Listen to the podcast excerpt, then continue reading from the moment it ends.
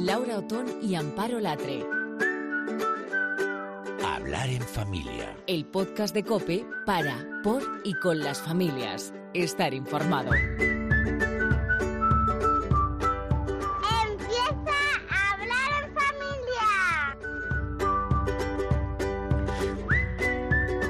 Amparo. ¿Qué tal, Laura? Se nos acabó lo bueno y- y, empieza lo mejor. Empieza lo mejor, empieza la tralla. Bueno, como si no nos hubiéramos visto por los pasillos, que vamos como el conejo de Alicia en el País de, la de las Maravillas. No tengo tiempo, no tengo tiempo, no puedo. la no vuelta es tremenda, es muy tremenda. fuerte. Pero bueno, poco a poco, poco Sí, a poco, con calma. Bueno, además, eh, nosotras hemos decidido que no nos vamos a estresar nada, que nos lo vamos a tomar todo con mucha calma y que vamos a ser un ejemplo de todo lo que tenemos que hacer en familia. Esto es. y esto es. también es una pequeña familia. Sí. Ya se ha convertido en un podcast, eh, pues, pues con unos seguidores que ya forman parte un poco también de nuestra vida. Y tenemos muchas ganas de retomar la dinámica y de contar, de contarte un montón de temas, de asuntos, algunos repetidos, porque Claro. en familia hay muchos temas que vuelven. Recurrentes. Pero luego hay muchos asuntos que nos apetece hablarte, que nos apetece contarte, de los que nos apetece hablar, porque en familia siempre hay muchos temas interesantes. Y además hay que decir, Amparo, que lo que no vamos a hacer es revelar todo lo que hay, porque va a ser una temporada un poquito diferente. Vamos a salir semanalmente, no quincenalmente. eh, vamos a hacer podcasts un poquito más cortos y tenemos colaboraciones de lujo. Si te parece, hacemos una. Venga. Va a ser muy rápido, pero eh, porque va a haber mucha gente que se va a ir co- incorporando de mucho nivel a lo largo del año, porque hay que decir que nosotras no somos expertas en familia. Al revés, somos inexpertas, no tenemos ni idea. Y estamos aquí para crecer un poco contigo que nos escuchas. Porque lo que sí tenemos claro es que la familia es lo que más nos importa y sí tenemos muchas ganas, muchos deseos de, de hacer las cosas lo mejor posible. Y entonces, bueno, pues hemos decidido, por ejemplo, los temas importantes con los expertos que se irán incorporando según vayan surgiendo. Esa va a ser un poquito la, eh, la idea de la temporada. Pero vamos a tener también cosas recurrentes y que nos interesan mucho, como es el orden y limpieza en casa. Y precisamente contamos este año con una colaboración que estamos encantadas de Alicia Iglesias, que tiene un blog y tiene un libro y tiene un sistema precisamente pues para ayudarnos a mantener ese orden y limpieza en casa, que también es importante, Es para padres y madres. Eh, vamos a desdramatizar la maternidad con una sección que nos encanta con Margarita García, que nos va a ofrecer sus notas de voz desde el baño. Mm, Tiene bimadre, eh, como se dice ahora, con una niña muy pequeñita eh, que acaba de nacer y bueno, pues va a representar un poco esas angustias, ¿no? Y nos va, a hacer, hacen. nos va a hacer reír porque Marga tiene una manera de, de ver todo lo que le rodea eh, con mucha chispa. Y por supuesto vamos a contar eh, con Beatriz Millán, que es nuestra colaboradora de libros, con todos los colaboradores de nuevas tecnologías, en fin, que es una temporada apasionante y que empieza aquí y ahora mismo. Bueno, y para el primer programa, Laura, mm, pues toca hablar de, de la vuelta a la rutina, de la vuelta al cole, porque para lo bueno y para lo malo en vacaciones pasamos eh, más tiempo juntos, eso es fantástico cuando se traduce pues en planes en familia, en momentos de risas, momentos para encontrarnos con la gente que más queremos momentos para hablar de cosas que no hemos podido hablar durante el curso, pero puede ser también mm, no tan bueno, puede ser horrible incluso si se convierte en mucho tiempo para discutir. En hablar en familia, cuando abordamos temas de pareja, nos gusta sentarnos a hablar con Teresa Suárez, que siempre nos aporta luz, que siempre nos da ideas para que las cosas en la pareja funcionen mejor. Así que ya sin más, vamos a saludar a Teresa Suárez. Teresa, hola de nuevo. Hola, muy buenos días. ¿Cómo estás? ¿Qué tal ha ido el verano? Muy bien, un verano rico, rico. como, como eres experta en manejar emociones, claro, lo dices así, pero hay gente que viene, viene Teresa de aquella manera. Sí, sí que es verdad. Muchas veces porque el verano no se ha preparado adecuadamente y entonces uno va sin saber a lo que va. Yo creo que lo hablábamos en otras ocasiones. Uno va a descansar imaginándose qué bien cuánto voy a dormir. Y tu pareja va pensando qué bien cuántas cosas vamos a ver. Y, y los niños van pensando no va a haber horarios, vamos a hacer lo que nos dé la gana. Mientras que si las vacaciones se preparan y todos sabemos más o menos qué es lo que queremos y cómo lo vamos a conseguir, bastante de este mal rollito se quita, quizá no todo, pero bastante sí. Teresa, ¿cómo afrontar el curso cuando venimos de un verano con un poquito de tensión? ¿Qué podemos, cómo nos planteamos Claro, el curso? porque imaginamos que no hemos planificado nada, o sea, no Claro. te hemos hecho caso, como, como es lógico, no hemos planificado nada más que, bueno, pues casi al día a día, ¿no? Con, no con esa previsión que tú decías de- del verano. Entonces, ahora tenemos el problema, ¿qué hacemos? yo creo que no hay que dejar ni un día más. Hoy es 5 de septiembre, ¿verdad? Hoy. No pasa del día de hoy que nos sentamos un ratito. Te mando un mensaje y te digo, mira, hoy te invito a una cervecita, te invito a tomar un café, pero nos vamos a dedicar un cuarto de hora, no mucho más, un cuarto de hora y empezamos hoy mismo. Lo bueno de tocar fondo es que se puede coger fuerza y coger impulso, ¿no? Sobre todo que si se puede estar más mejor, no hay que estar más peor. Claro que sí. Así que ni un minuto más. Decir, hemos venido regular, estamos mal. Yo, cada uno habla en primera persona. Yo estoy triste, lo hemos pasado mal en las vacaciones, o lo hemos pasado bien, pero ha habido momentos de tensión que todavía tengo dentro, que no he podido digerir porque mm, también el aspecto de los niños, ¿no? Porque los niños nos han visto discutir o porque hemos hecho mm, malabares para intentar no discutir delante de los niños y eso todavía nos ha, nos ha generado más tensión y no queremos empezar el curso así, porque empezar mal eh, da todas las papeletas para continuar muy mal. Eh, Teresa, eh, a nadie le gusta discutir. Todos preferimos estar de buen humor y, que en casa haya pues buen ambiente, ¿no? Pero yo creo que a veces tenemos como una imagen muy negativa de las discusiones. ¿Pueden ser positivas también las discusiones? A veces hace falta discutir, ¿no? Yo creo que depende de lo que llamemos discutir. Si discutir es faltarnos al respeto, no. Yo creo que hay líneas que no se pueden saltar. Y todos sabemos cuando una discusión, aunque haya sido tensa, ha sido para un bien, ha aclarado las cosas, me ha hecho recolocarme, me ha permitido entender qué es lo que tú tenías dentro cuando me decías algo, te ha permitido entenderme y cuando el título de la discusión es las cosas feísimas que nos hemos dicho. Claro, yo, yo muchas veces he escuchado a algunas parejas decir, eh, pues mira, es que nosotros para eh, superar una dificultad es que tenemos que discutir, tenemos que armarla, tenemos que montarla, tenemos que estar un par de días sin hablarnos y luego es que la reconciliación es maravillosa. Eso llega algún momento que la goma se rompe por algún sitio, que la cuerda no da más de sí. Sí, yo creo que mm, llegar a montarla no es necesario. A veces una discusión un poquito fuerte porque hemos tenido mucho dolor, porque ha habido mucho malentendido, es normal. Siempre manteniendo el respeto, pero hay líneas que no se pueden saltar. Yo creo que para discutir, en el sentido mejor del término, hay que buscar un momento adecuado. Si estoy súper enfadada o súper nervioso, es mejor en otro momento. Yo en ese momento lo que recomiendo es papel y lápiz. ¿Qué es lo que le diría yo en, este momento? Y me, seguramente que para escrito me salen un montón de barbaridades que le diría de lo enfadadísima que estoy, pero me las escribo y le digo, necesito hablar contigo en otro momento y buscar el momento, porque muchas veces muchas parejas dicen, cuando no es en el momento y la montamos, ese segundo momento no existe nunca. Claro. nunca hay un segundo momento. Pero cuántas veces hablamos en caliente, no solo con la pareja, también con los niños y desde luego mm, no sacamos lo mejor. Y no dices lo que sientes. O sea, lo dices, pero luego si te reflexionas sobre eso, dices, a ver, si es que soy yo, ¿cómo puedo decir eso? Si yo no lo siento. Es verdad. Por eso digo, en el momento en el que uno siente que le hierve algo dentro, que está fatal, fatal, papel y lápiz. Pero en vez de soltarlo, papel y lápiz. Yo querría decir esto. Y luego, eh, cuando se me pasa un poquito, me lo escribo y digo, pero en realidad, ¿yo qué quiero decirte? En realidad, a mí qué me importa. Y seguramente que dentro de lo que tengo escrito, lo puedo decir de una manera que al otro le va a llegar, que es lo que yo quiero. A mí lo que me interesa es que me entienda, no que en el momento en el que se sienta atacada, atacado, insultada, insultado, se ponga una gabardina de esas gorditas y no oiga nada. Hace diez minutos que no me ha oído. A mí eso no me interesa para nada.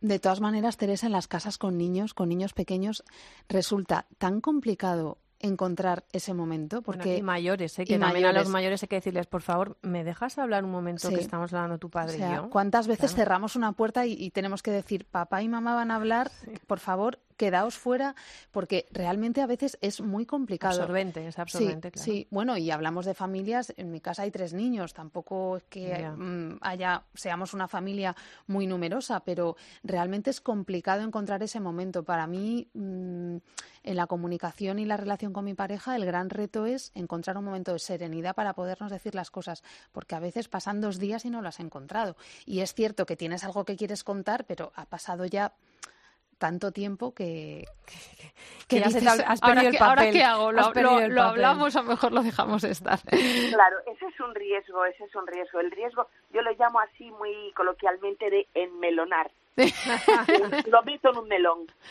De Sí. momen- no es el momento y lo enmelono. Pero si ese melón no lo abro Sí, y veo qué es lo que había que me dolió, que no entendí, ese melón va a la habitación de los melones. sí. Y en cuanto me despisto, la abro y me matan los melones. Tenemos un melonar. genera- se genera tal distancia, fijaros, Sí. cada cosa que nosotros no hablamos, que no discutimos, que no hablamos, que no compartimos, es como una piedrecita que ponemos una piedra y otra y otra y sin darnos cuenta, si a veces sin que haya grandísimos problemas, al cabo de unos años hay un muro entre tú y yo. Esto no te lo digo porque no te va a gustar. Esto no te lo digo porque no lo vas a entender. Esto no te lo digo porque no es importante. Esto no te lo digo porque no es el momento. Pim, pim, pim, pim. No. Esto me lo apunto si no es el momento. Pero te lo voy a decir porque yo no voy a generar un muro entre tú y yo.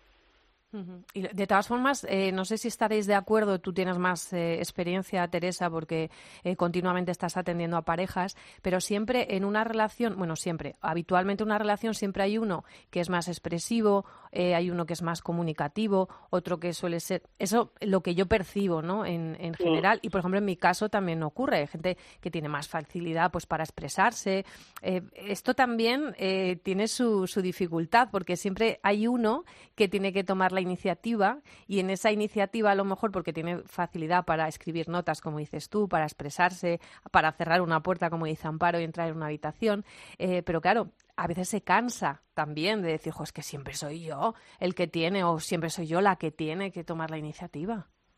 Es verdad, lo que pasa es que los dones de cada uno son los dones de cada uno. Si tú tienes este don, esta capacidad como para solucionar las cosas, este impulso como para perdonar, para darle a otro la posibilidad de volver a ser, para reconocerles un don que tienes, él seguramente tiene otros dones. Cuando nos viene esta tentación de pensar, siempre soy yo quien tomo la iniciativa, a veces conviene pararse y decir, pero ¿en qué otras cosas mi pareja es espléndido? Claro, mi pareja es- es espléndido también en esto otro. Bueno, a cada uno lo, lo, lo suyo, ¿no? Una cosa que me parece importante es que no haya temas tabú. Cuando decíamos de melonar, ¿no? Que no haya temas tabú, que nosotros podamos hablar de todo. Buscar el momento, vale, pero que podamos hablar de todo. Que no haya cosas que yo hablo con mis hermanas, con mis compañeros de trabajo, con mi familia de origen, pero no lo puedo hablar con mi pareja. Eso me parece que tiene que llegar un momento en el que bien, pero podamos hablar de todo.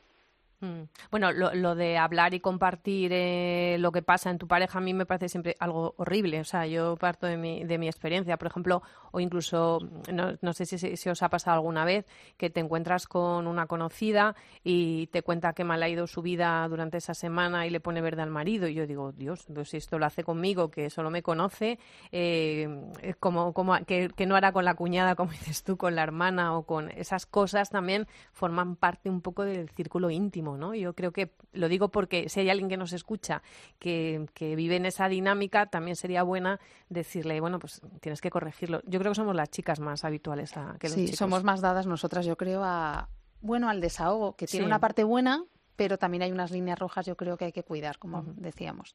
Sí, sí, sí. Otra cosa, por ejemplo, que me parece en las discusiones que hay que tener claro, es un- tiene que ver con la teoría de la comunicación, es la diferencia cuando discutimos de algo entre el nivel del contenido y el nivel de la relación. Si estamos muy enfadados, esto se confunde. El nivel del contenido es de lo que hablamos. Por ejemplo, eh, este verano eh, los chicos han venido tardísimo a casa y se acabó. A partir de ahora, esto de que hagan lo que les dé la gana no puede ser a las 10 en casa. Y tú discutes diciendo, hombre, las 10 quizá no, las diez y media. Y os empezáis a elevar el tono, empieza el asunto a enfadarse por 10 o diez y media, que en realidad es lo mismo. Ahí posiblemente no estamos hablando del horario, estamos hablando del nivel de la relación. Es decir, cuando yo digo las 10, lo que estoy diciéndote a ti que dices las diez y media es que eres un permisivo o una permisiva. Y cuando tú me dices que las diez y media, me estás diciendo que soy un rígido o una rígida. Eh, es mejor hablar del horario, 10 o 10 y media, pues mira, me da igual, cerrado capítulo. Tengo la sensación de que contigo hacen lo que les da la gana. No sé si me explico. Sí, sí, es muy sí. diferente cuando uno habla de una cosa para decir otra. Eso es totalmente patológico. Hace mucho daño y tenemos que estar atentos, darnos cuenta. Yo cuando hablo contigo, cuando discuto contigo, estoy hablando de lo que quiero o estoy diciéndote otra cosa a propósito de esto, porque eso hace un daño enorme. Bueno, Cierto. Tere- eh, Teresa, ¿tienes la sensación, o bueno, no la sensación, eh, nos puedes constatar, porque trabajas en esto, que a la vuelta de vacaciones hay más separaciones o hay más eh, rupturas momentáneas, como yo digo, porque luego tú lo que haces precisamente en tu centro de atención a la familia raíces es, mm, bueno, pues darle fuerza ¿no? a, a esas raíces precisamente. ¿Hay, ¿Hay más problemas cuando volvemos de vacaciones? Yo no sabría decir estadísticamente. Es verdad que parejas, hay parejas que son eh, en realidad socios, como decimos, de una empresita familiar, eh, comparten las tareas, pero el tiempo no, porque llegan a casa a las nueve de la noche los dos a punto de morirse, lo único, lo- intentan llegar a la cama vivos, no más. Y entonces no les da mucho tiempo mm, para compartir, para hablar, ni tan siquiera para discutir. Y en las vacaciones, al estar tanto tiempo juntos, existen eh, momentos en los que las diferencias de criterio, de deseos, de ilusiones se hacen más evidentes. Pero, de nuevo, si las vacaciones se preparan, como decía, esto suele ser una ocasión, no, no una dificultad. Y son parejas que aprovechan este tiempo para crecer. Ujú. Bueno, Teresa, eh, queríamos arrancar esta temporada contigo porque precisamente si el embrión de la familia está en el matrimonio, hay que cuidarlo en la pareja, hay que ayudarnos a veces con quitarnos un poquito la venda, como nos haces tú, con esas cosas sencillas y con esa forma estupenda que tienes Hablando de hablar, melones. hablando de melones y de forma tan clara, pues yo creo que es la mejor manera de empezar a hablar en familia. Así que nada, esperamos contar contigo en esta temporada y que sigas viniendo por aquí a poner un poquito de luz en todo esto. Muchísimas gracias. Muy bien. Yo quisiera una última cosa decir Claro. nada más, y es la necesidad de perdonar. Ah, si no bueno, perdonamos, no se puede salir adelante. Eso está claro. Eh, entonces, una y otra vez tengo que perdonar y que ser y aceptar ser perdonada, las dos cosas. Muchas veces la gente dice, no perdono porque yo tenía razón. En realidad, cuando uno dice perdóname, lo que está diciendo es me duele tu dolor, me duele que estés mal, me duele el mal rato que has pasado. No te estoy dando la razón, te estoy diciendo que me duele esto y me duele de verdad. Eso genera vínculo y hace que la otra persona también pueda ver en qué cosas se ha equivocado y la discusión pueda terminar en un abrazo aunque haya sido amarga. Pues qué manera más bonita de empezar, pidiéndonos perdón, mirándonos a los ojos y tomándonos unas cañas. Teresa, muchísimas gracias. Teresa Suárez, terapeuta familiar del Centro de Atención a la Familia Raíces. Gracias. Un abrazo. Chao. Soñé un verano que se hiciera eterno. Desde el momento en que vi tu mirada, me derretiste con esa mirada. Pero el verano se volvió un invierno. Cuando vi que otros brazos te esperaban, me congelé mientras yo te esperaba. Y ahora entiendo cuál es mi papel. Nos queremos cuando nadie ve las balas perdidas de este amor. Prefiero no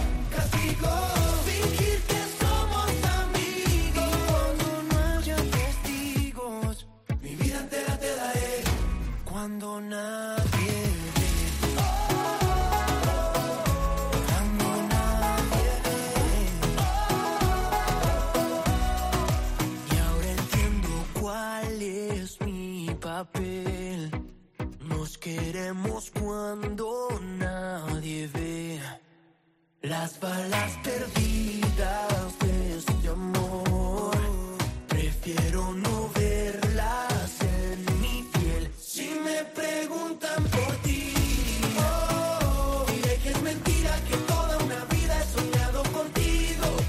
Seguimos, Laura. Seguimos, claro que sí, Amparo. Y de la parte emocional, pues hay que pensar que, claro, que, que sí, que nos hemos querido parar en el primer punto, que es las emociones, los sentimientos, pero que hay que ser operativo. Hay que poner los pies en la que tierra. organizar y hay que poner los pies en la tierra. Eh, María José Villarotero, ¿qué tal? ¿Cómo estás? Hola, buenos días, ¿qué tal? Es nuestra colaboradora orientadora del Colegio Fray Luis de León eh, en Madrid y le hemos dicho, María José, por favor, lo que tienes que hacer es ponernos un poco de luz porque ya arrancan el, el- el cole, muchos han empezado, pero ¿cómo nos organizamos? Si te parece, por los más pequeñitos, ¿qué hacemos para que efectivamente su día a día eh, pues no sea un shock así eh, y lo sepamos llevar y gestionar bien en casa luego?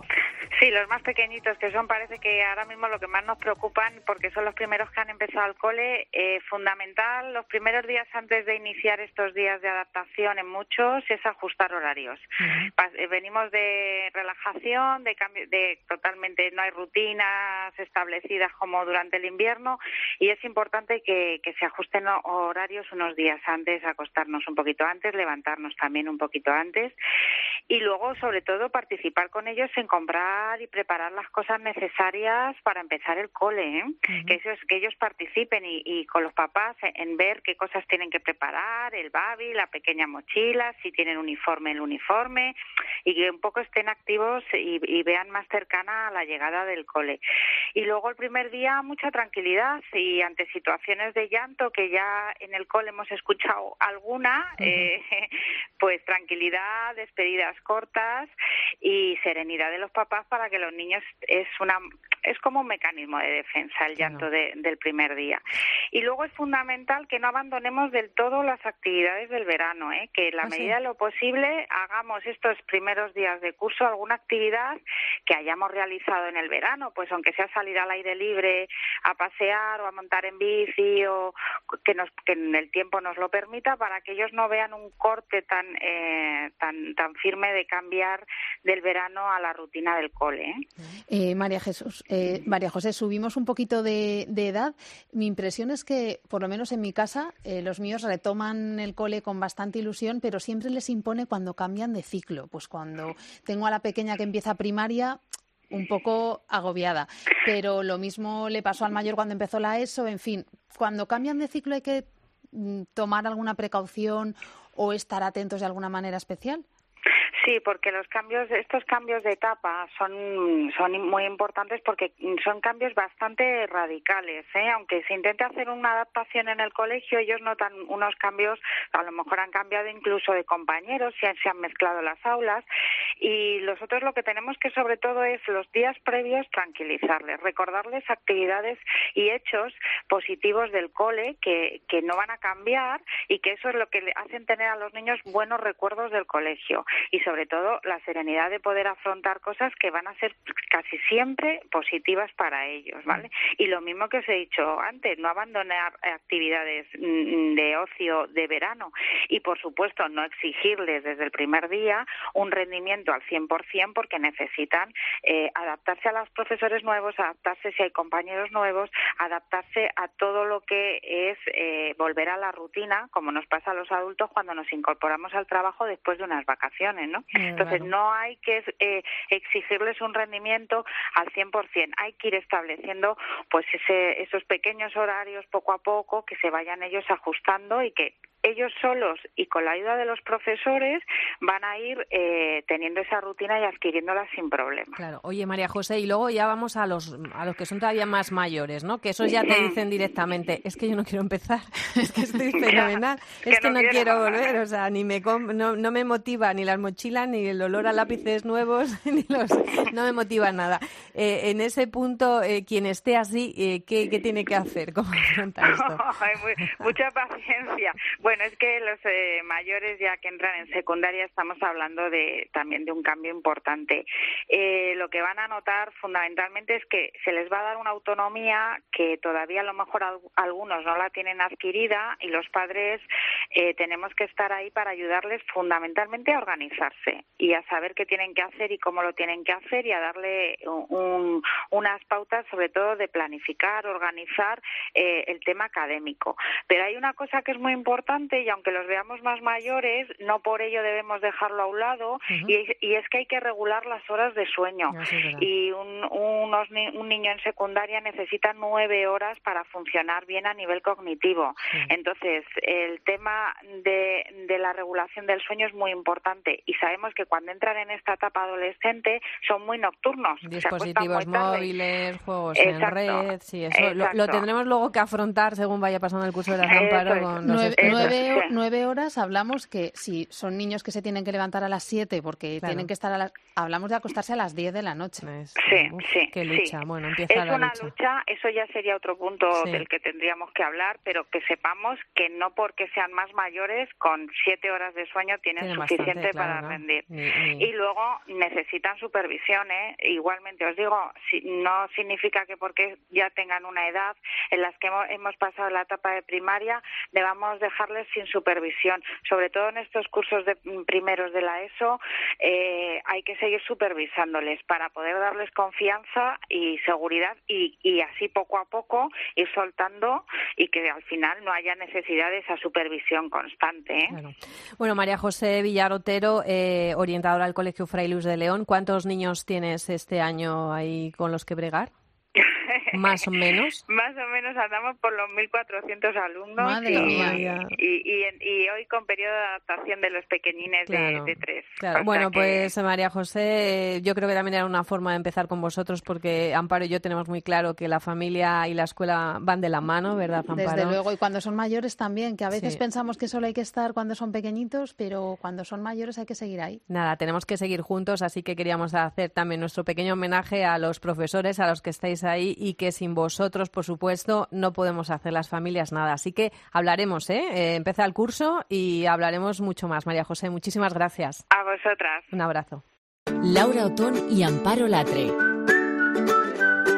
Hablar en familia. El podcast de Cope para, por y con las familias estar informado. La organización en la casa sabemos que es importante si no queremos que la maquinaria familiar pues no funcione. Hay padres y madres muy organizados, oye, que no necesitan apenas impulso, pero la experiencia de los que saben seguro que nos van a ayudar a más de uno amparo. Y por eso, Laura, esta temporada contamos con la colaboración de Alicia Iglesias, organizadora profesional y al frente del blog Orden y Limpieza en Casa. Es autora de más de varios libros.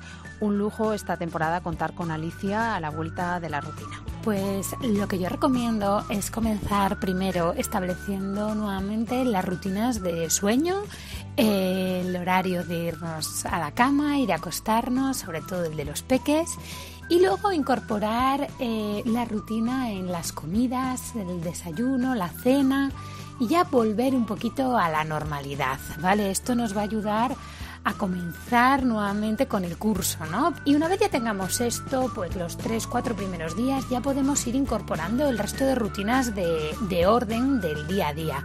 Por ejemplo, es muy interesante incorporar lo antes posible la rutina de, de sacar la ropa del día anterior por la noche, ¿no? Y esta es otra de estas incorporaciones que tenemos que ir enlazando. Además de la de sacar la ropa, podemos incorporar también estas rutinas que ellos tienen que hacer, ¿no? Como preparar la bolsa, ayudar a sacar la basura. Bueno, pues estas cosas que ellos van haciendo, estas responsabilidades que tienen en casa, se tienen que ir incorporando poco a poco. Lo podemos ir haciendo pues una rutina nueva cada dos días o si les toca hacer eh, las camas por la mañana, pues también. Y vamos a ir incorporando todos estos hábitos y rutinas que no deberíamos haber perdido durante el verano para que este próximo curso escolar eh, les resulte más sencillo porque ya llevarán como 15 días de adelanto en la incorporación de estas rutinas. Hola, soy Alicia Iglesias de Orden y Limpieza en Casa y estoy en Hablar en Familia. Un abrazo.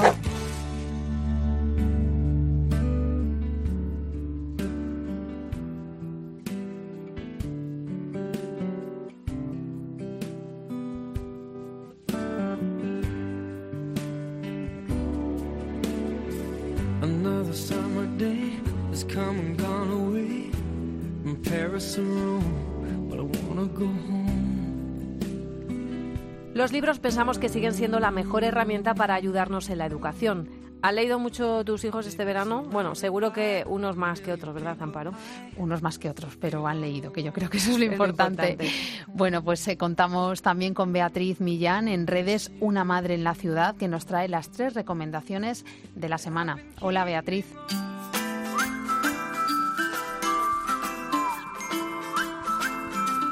Hola Laura, hola Amparo. Bueno, ya estamos a tope con la vuelta al cole, así que mis tres recomendaciones lectoras de esta semana están dedicadas a este momento tan importante. En primer lugar, y para los más pequeños, el último título de una serie de libros juego de la editorial Patio que a mí me encantan. Esta se llama La Escuela Desplegable. Es de pequeño formato y sus páginas son tan flexibles y resistentes que a medida que lo abrimos vamos creando una escuela en tres dimensiones con la clase, el comedor, el patio. Además, en cada página hay un imaginario de objetos que hay que encontrar en las diferentes habitaciones. Este libro es fantástico a partir de unos dos años aproximadamente. Continuamos con un título que reúne varias de las características que desde mi punto de vista convierten un libro en un clásico. Y es que La niña más pequeña de toda la escuela, publicado por Alba Editorial, es un libro que nos habla de la importancia de alzar la voz ante las injusticias sin importar lo pequeño que seas. La historia de la pequeña Sally McCabe y de cómo consigue cambiar la actitud de sus compañeros de escuela está contada en prosa rimada, algo que ya sabéis que a las niñas y a los niños les encanta. Sus ilustraciones son de tipo vintage y hay una cosa que a mí me chifla, que también lo sabéis, y es que hay gran variedad étnica en sus personajes, algo que realmente transmite la realidad de las escuelas hoy en día. Este es un libro con un mensaje conciliador y positivo que debería leerse en todos los colegios sin duda alguna. Está recomendado a partir de 5 años, pero a cualquier persona le puede encantar. Y siguiendo con los mensajes positivos en el entorno escolar, os recomiendo muchísimo El árbol de la escuela, de Antonio Sandoval y Emilio Orberuaga, publicado por Calandraca. Este es un libro para reflexionar sobre la importancia del amor y los cuidados para un buen crecimiento, independientemente de si hablamos de plantas o de personas, claro. El protagonista es Pedro, un niño que se fija en un árbol pelado y delgaducho del patio de su colegio y que a base de regar, abrazar y cuidar, este se convierte en un árbol frondoso capaz de albergar hasta la biblioteca del cole entre sus ramas. De este árbol nace una semilla que los niños del colegio deciden enviar a otro cole que no tuviera árboles, y así la historia vuelve a empezar. Un libro con muchas lecturas pero con una conclusión muy clara. Amor y más amor, siempre. Este libro está recomendado a partir de 7 años y yo diría que hasta los 100 por lo menos. Espero que os hayan gustado muchísimo mis recomendaciones. Un placer como siempre, chicas. Hasta la próxima.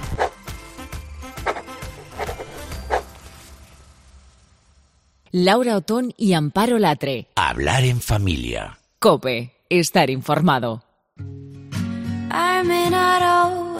Love you, but long as there are stars above you, you'll never need to doubt it. I'll make you so sure about it. God only knows what I'd be without. Esta semana ha sido la vuelta al cole y todo lo que ello conlleva. ¿Qué te vamos a contar nosotras de todos los gastos que se generan en una casa? Se ha hablado de salud. En un estudio de la Universidad de San Pablo revela que el 80,4% de los niños en edad escolar excede el peso recomendado de sus mochilas. Hay un 47,6% de los que tienen entre 10 y 11 años que soportan un importante peso y entre los 7 y 8 años un 35% soportan más del 15% de su peso corporal. La Organización Médica Colegial advierte que hay que insta- instaurar hábitos saludables para prevenir las dolencias que esto conlleva y que nos pasarán factura toda la vida. Sobre todo, el colegio es quien debe poner las soluciones. De esto tendremos que hablar ¿eh? algún día, Amparo, largo y tendido, porque la solución está en manos de, de todos. Y también ha sido noticia la enseñanza concertada. Asociaciones como Concapa y escuelas católicas han mostrado su preocupación por el futuro de la enseñanza concertada después de las últimas declaraciones de la ministra de Educación, Isabel Cela. Y tras la vuelta del verano, Laura, aumentan las consultas al nutricionista porque niños y mayores venimos con sobrepeso. En casa podemos actuar controlando la comida, pero ¿qué pasa con los niños que se quedan a comer en el comedor? Necesitamos comedores que se involucren eh, con la salud desde la alimentación y de esto pues tenemos que hablar también sin duda. Tenemos un montón de temas. Un ¿eh? montón de temas pendientes. God only knows what I'd be without you. God only knows what I'd God only knows. God only knows what I'd be. God only knows what I'd God only knows. God only knows what I'd be without you. Hablar en familia, ya ves, ha vuelto con el espíritu de siempre, con la idea de apoyarnos en los que más entienden de los temas que nos preocupan, pero como todas las familias, seguimos creciendo con más miembros, claro. Esperamos y necesitamos que nos cuentes tus inquietudes, los temas que te preocupan directamente a nosotras. Te vamos a dar, como siempre, nuestros correos donde esperamos esos mails, eh, loton.cope.es y alatre.cope.es. Ya sabes que si te gusta eh, lo que hacemos, comparte con todos tus contactos este podcast que tiene que circular mucho. Que rule, porque, que rule. que rule, que rule, porque nos importa la familia por encima de todo y lo que nos gusta, ya sabes, es hablar en familia. Y este verano la familia yo creo que ha estado en la agenda social, en la agenda informativa, gracias al encuentro mundial en Dublín con el Papa Francisco. Siempre debería estar, pero bueno, si hay un motivo como este, pues muchísimo más. Él siempre ha colocado a la familia en el centro de su apostolado y muchas veces decimos que a ver, es el mejor director de contenidos que puede tener este programa porque el Papa nos acompaña desde la coherencia de un padre o una madre y nos lanza frases como esta. La familia es la esperanza del mundo. Desde ella nos dice el Papa, se irradia la paz, porque sin duda en toda la sociedad, nos dice Francisco, las familias generan paz porque enseñan el amor, la aceptación y el perdón, que son los mejores antídotos contra el odio, los prejuicios y la venganza que envenenan la vida de las personas y las comunidades. Y a esa tarea, nosotros desde aquí, Amparo Latre, Laura Otón, queremos aportar nuestro granito de arena. Si saltas vives, pero hay que saltar para adentro. Y no hay parada de metro que nos lleve a ese lugar. Donde los miedos se confunden con la vida. Y no queda otra salida que volvernos a encontrar.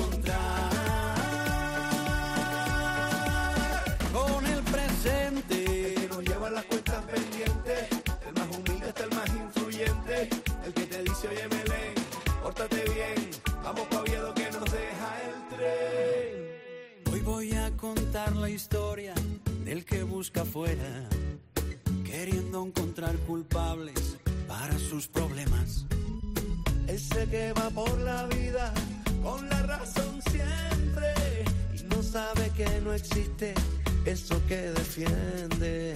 Hoy voy a cantarte la canción del arrepentido. Si saltas vives, pero hay que saltar para adentro y no hay parada de metro que nos lleve a ese lugar donde los miedos se confunden con la vida y no queda otra salida que volvernos a encontrar